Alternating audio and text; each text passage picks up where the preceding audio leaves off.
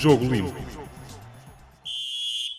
Sejam bem-vindos a mais um episódio do Jogo Limpo, um podcast sobre arbitragem. Comigo tenho mais uma vez o Jorge Faustino, antigo árbitro e atual comentador de arbitragem. Olá, Jorge, mais uma vez. Começamos este sexto episódio do podcast Jogo Limpo com o jogo de abertura desta sétima jornada da Liga Portuguesa de Futebol entre o Porto e o Portimonense. Vitória folgada do Futebol Clube do Porto por 5-2. Houve alguns casos de arbitragem nesta partida? Olá, olha, e, e começamos, começo por falar pouco, uh, felizmente, relativamente a este jogo, uma arbitragem de Luís Ferreira, árbitro de Braga, uh, em que, uh, efetivamente, tendo tido pequenas falhas, um amarelo por mostrar, uma, aliás, uma advertência por efetuar, um, algumas faltas que poderá ter deixado em, passar em claro, mas globalmente, e não há nenhum lance, felizmente, que, que tenhamos que destacar. Foi um jogo fácil de dirigir, mas que, que o árbitro teve o mérito de não complicar e, portanto, ter, esteve quase sempre bem técnica e disciplinarmente, eh, foi, foi uma boa arbitragem e acho que, que não justifica estarmos aqui a detalhar mais, mais por nós, porque efetivamente não houve casos neste jogo, felizmente.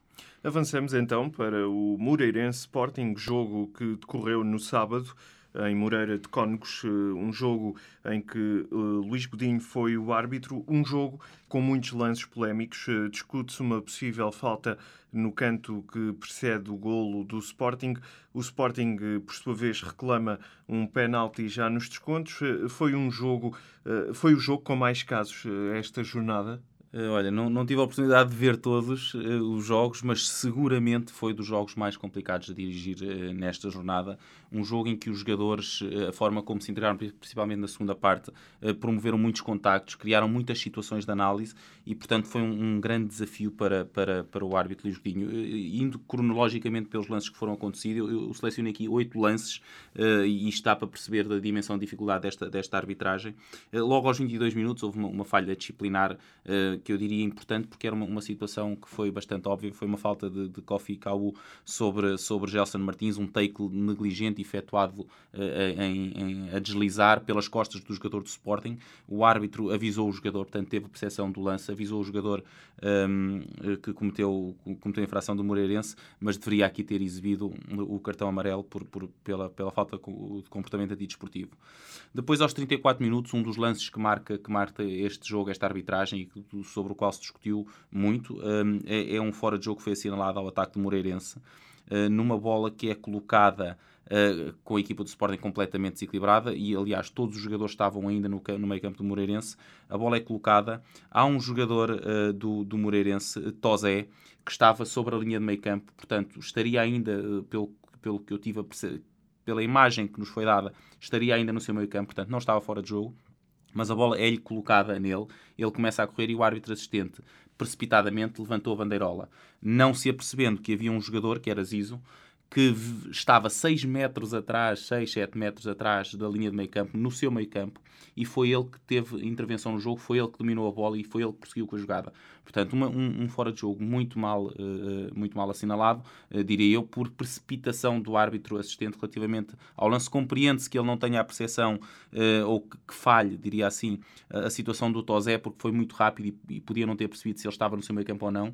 Agora deveria era ter aguardado para ver se efetivamente era Tozé que iria tocar na bola ou se vinha outro jogador. Não o fez, não fez o, o, o chamado espera e vê, e portanto essa precipitação fez com que cometesse uma falha que era importante porque era um jogador do, do Moreirense que aparecia isolado uh, para depois correr até à área do Sporting com a, com a bola controlada. Um, Outros, outros lances aconteceram boas decisões, e também é importante sublinhar estas.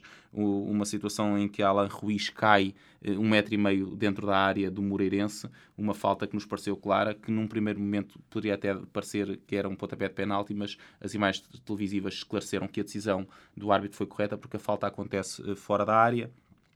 Também um golo que, que, uma situação em que a bola entrou na baliza do Moreirense, um, em que Jonathan, no guarda-redes do Moreirense, tenta socar a bola, Base Dost, que tenta cabecear, não consegue tocar na bola, acerta-lhe nos braços no momento em que este está a socar a bola, uh, afetando a sua, a sua ação. A bola depois sobra para um colega, para Alain Ruiz, que coloca a bola na baliza, mas isto nem foi um gol anulado porque o árbitro já tinha interrompido e bem a jogada por falta, por falta de, de base Dost uh, sobre o guarda-redes do Moreirense. Uh, há ainda um lance na área do, do, do Moreirense em que Bas Dost cabeceia a bola uh, e esta vai embater no braço de Penha. o, o, jogador do, do Moreirense foi surpreendido pela, pela, pela proximidade do lance, pela velocidade com que a bola se, veio, se dirigiu a si e também tinha o braço encostado ao corpo uh, numa, num, num, movimento de proteção. Portanto, uh, não há uma imagem clara que mostre que a bola bate no braço, mas mesmo que tenha batido, é seguro que foi bola no braço e não, e não o oposto. Portanto, uma boa decisão uh, do árbitro, do árbitro Luís Godinho nesta, nesta situação. Portanto, muitos lances. Muitos lances, muitos lances de difícil análise. Falei agora de três que foram acertados. Vou agora falar de um que é o mais uh, academicamente interessante, diria eu, do ponto de vista de quem estuda, quem estuda arbitragem, mas que, que acaba por ser um erro, que é o, o a tal situação que te referiste da, do, do, golo, do, do canto que, que, origina o golo do, do Sporting. É uma situação em que dois jogadores, Pichini e Ruben Lima, estão a tentar ganhar a posse de bola, isto é, Ruben Lima está a proteger a bola para que esta saia pela linha de, de, de baliza, uh, Pichini está a pressioná-lo e Pichini acaba por empurrá-lo por empurrar o jogador o, um, do Moreirense.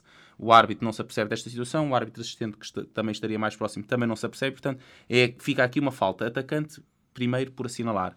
Depois, e porque essa falta não aconteceu, quando eu digo depois é passado meio segundo, uh, os jogadores que caem fora do terreno de jogo, uh, Piccini levanta-se mais rapidamente e tenta uh, jogar a bola antes desta sair e é rasteirado fora do terreno de jogo por, por, um, por Ruben Lima a não ter acontecido a primeira falta, isto seria uma falta que, mesmo sendo fora do terreno de jogo e com as alterações às leis do, dos últimos dois anos, é transportada para dentro do terreno de jogo. Transportada para dentro do terreno de jogo seria pontapé de penalti uh, favorável uh, ao Sporting, porque o jogador foi rasteirado uh, naquela, naquela situação.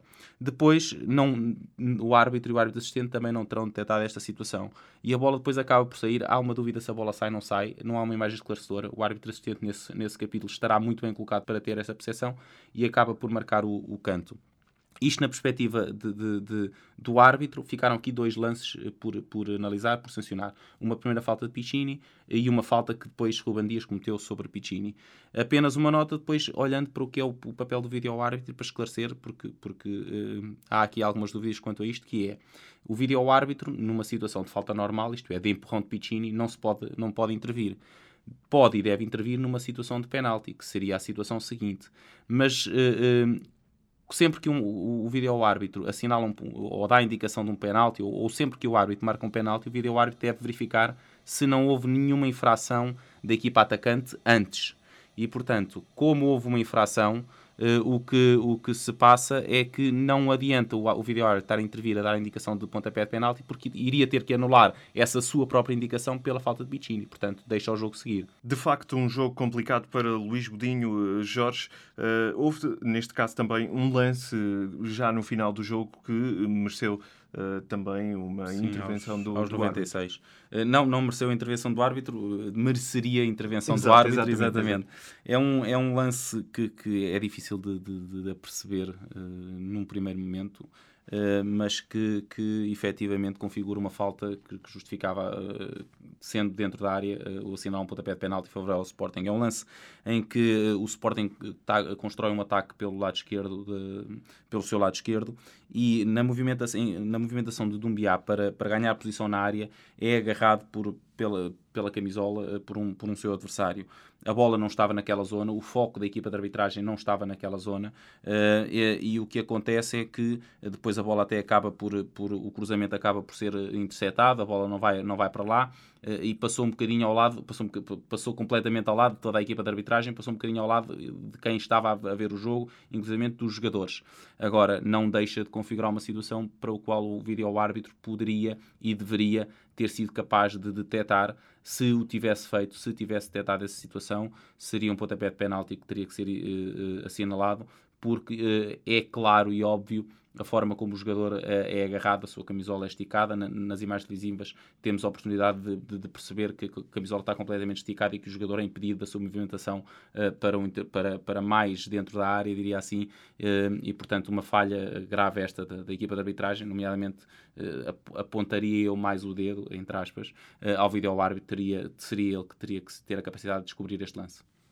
Avançamos então para mais um jogo desta sétima jornada. O Benfica recebeu no Estádio da Luz o Passos de Ferreira. Neste jogo houve também alguns lances na área do Passos em que o Benfica uh, pediu uh, as grandes penalidades. Uh, o árbitro foi Carlos Xistra, que não assinalou nenhum dos pedidos dos encarnados. Decidiu bem? Decidiu bem, decidiu bem. Houve dois lances que, que, que o Benfica reclamou ou que, ou que os jogadores esboçaram pelo menos a tentativa de, de, de, de pedir esse, esse pontapé de penalti. Um foi aos 24 minutos, uma situação em que Luizão cabeceia para a baliza do Passos, eh, a bola ia, ia para dentro da baliza, mas Bruno Santos, com o peito, intercepta a bola, eh, cortando-a. Eh, Carlos X estava bem posicionado, era um lance que, que com um ângulo de visão aberto era fácil perceber e foi isso que aconteceu. O Carchista viu que a bola bateu no peito do jogador do Passos e, e, e deixou seguir. Portanto, uma, uma, uma decisão correta de, de, do Carlos Xista nesta, nesta situação. A outra que aconteceu na área foi já na segunda parte, aos 49 minutos, também um cruzamento uh, que, que, foi feito para o coração da área do Passos Ferreira e uh, uh, acaba por aparecer Ruben Dias caído uh, no chão. Uh, em lance corrido não foi, não foi fácil perceber o que é que tinha acontecido. Nas repetições apercebemos que o jogador do Benfica, ao tentar saltar, acabou por, por, promover um contacto com, com o central do, do Passos e, e, e, cai sem conseguir cabecear a bola. aqui, este é um lance, foi um lance muito difícil. Acredito que tenha sido um lance difícil para, para a equipa de arbitragem e, e acredito que tenha sido em especial para ouvir ao árbitro, porque lhe terá exigido uma reflexão importante sobre uh, é um erro claro, não é um erro claro, houve falta ou não houve falta. Eu, eu aqui dou, dou o benefício da, da, dúvida, da dúvida ao árbitro e, consequentemente, ao, ao vídeo árbitro dou toda, porque não é um lance claro, portanto não teria que intervir. Ao árbitro dou o benefício da dúvida, porque uh, apesar de ter havido um contacto nas costas do, do central benfiquista, uh, esse contacto acaba até por ser promovido pelo, pelo, pelo, pelo Ruben Dias, que ao recuar para cabecear a bola, vai de encontro a uh, do, ao jogador do Passos que, que estava a, a, cabecear. Outra situação que, que, que, defende vá lá, a decisão do árbitro é o facto de o principal contacto dos braços uh, do central do Passos com o, com o jogador do Benfica acontecer já depois da bola ter sido cabeceada. E, portanto, a queda uh, foi, aconteceu depois e já, já com o jogador do Benfica sem hipótese qualquer de disputar a bola porque a bola já não estava lá. Muito bem, e ainda no domingo houve um Vitória de Guimarães Marítimo no estádio Dom Afonso Henriques. O árbitro foi Fábio Veríssimo, que expulsou uh, Jubal e Zainaidin uh, num lance na segunda parte. Uh, uma expulsão estranha, ou pelo menos muito pouco comum. O que poderá ter acontecido neste lance que, de facto, nós vimos uh, nas imagens televisivas uh, o árbitro, uh, dois jogadores a discutirem e o árbitro a expulsar os dois jogadores? Sim, hoje, hoje já saberemos, quando forem divulgados os, os, os relatórios dos árbitros, saberemos exatamente o motivo. Pelo aquilo que, que, tive a oportunidade de ver, de ver nas imagens televisivas, só pode, diria eu, ter sido ter sido por palavras. Dizes bem, é pouco, é pouco comum, mas uh, isto é importante, se calhar, neste, neste tipo de situações, pormos um bocadinho no, na pele do árbitro, na decisão que tem que tomar. Ali, ele, eu diria que ele tem ali quatro possibilidades de tomada de decisão. Uh, uma é se os jogadores deve, de, devem ter se insultado mutuamente. Uma é não fazer nada não fazer nada e arriscar-se a que depois aquela situação venha, venha a escalar uh, tanto entre os jogadores, uh, esses dois, como para outros. Portanto, fazer ouvidos mocos, o que, não é, o que normalmente nestas situações não, não é aconselhável. Outra é ter uma reação ao nível da dos jogadores. Vimos isso acontecer com o Jorge Sousa, não convém, é errado, já todos percebemos que sim. Portanto, ter uma palavra mais dura ao nível daquela que eles tiveram não é aconselhável e, portanto, também uh, não, não, deve, não o Fábio Veríssimo ter entrado por aí. Uh, e depois entramos nas, nas, nas, hipóteses disciplinares. Uma hipótese disciplinar é dar amarelo aos dois jogadores, uh, só que como é que se justifica um amarelo quando um jogador tem um, um comportamento, uma linguagem uh, grosseira? O árbitro não pode mentir no relatório e, portanto, o árbitro não pode dizer eu dei amarelo porque o jogador chamou filho daquela senhora uh, uh, ao, ao, ao, seu colega. Portanto, está a ser incongruente e, e iria ser penalizado. Também não pode dar, dar a exibir o cartão amarelo e escrever uma coisa que não aconteceu, porque estará a mentir e, portanto, não pode mentir no relatório de jogo. Portanto, o amarelo aqui é sempre é uma, é uma situação que, que não é correta de, de acontecer. Então, a tomar uma medida disciplinar, que não, é, que não é muito comum, tomou uma medida disciplinar que é se os jogadores usaram linguagem ofensiva injuriosa ou grosseira, merecem ser, uh, ser-lhes exibido o cartão vermelho e foi o que ele fez. É verdade, aqui normalmente o que acontece é ou o árbitro faz ouvidos mocos, ou tem uma palavra mais dura, ou então tem que expulsar, uh, optou por expulsar. Fábio Veríssimo está protegido, diria eu, pela lei, que diz que nesse tipo de situações, com linguagem ofensiva, os jogadores têm que ser e expulsos. Foi o que ele fez, não é comum, mas, não, mas, mas é correta a decisão, a decisão do, do Fábio a ter sido por, por insultos mútuos entre os dois jogadores a análise aos casos e aos lances da jornada pelo antigo árbitro Jorge Faustino, atual comentador do Jornal Público. Este podcast regressa na próxima segunda-feira.